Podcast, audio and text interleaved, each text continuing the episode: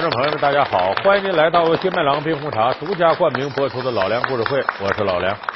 我们这个系列呢，是给大家说《隋唐演义》里的英雄们。我们得说呢，这个隋末唐初这段时间呢，是中国历史上一段英雄辈出的年代。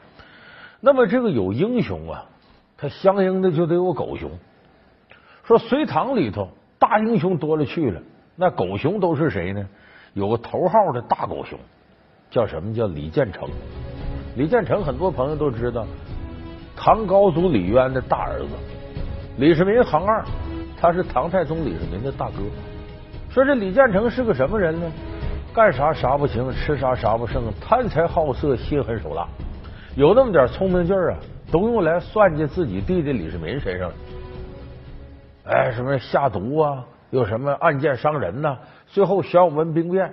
连射三箭，暗箭伤人，没射死李世民。李世民回头一箭把他弄死了。所有人说李建成啊，头号的大狗熊，这人死有余辜。那么刚才我说这些呢，大体都是小说家言，或者说评书这么说。那么历史上真实的李建成是不是这样呢？绝对不是这样。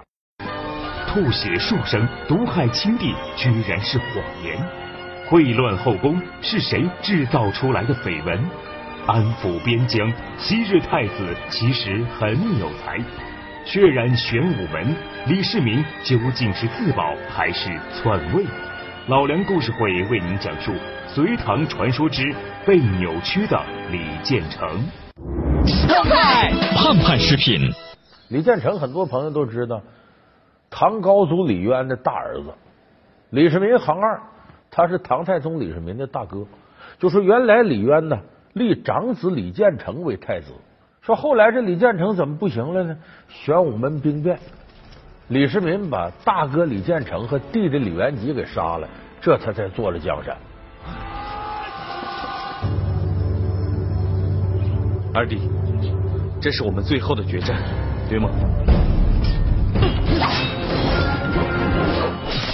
那么李建成最后为什么死在自个儿弟弟李世民手里？其实这个很好玩。你想玄武门兵变是李世民动手杀自己哥哥弟弟，可到最后你发现李世民成大好人了，他哥哥他弟弟成混蛋了。你就说这个历史有的时候很有趣。那么到底怎么回事呢？咱们看小说。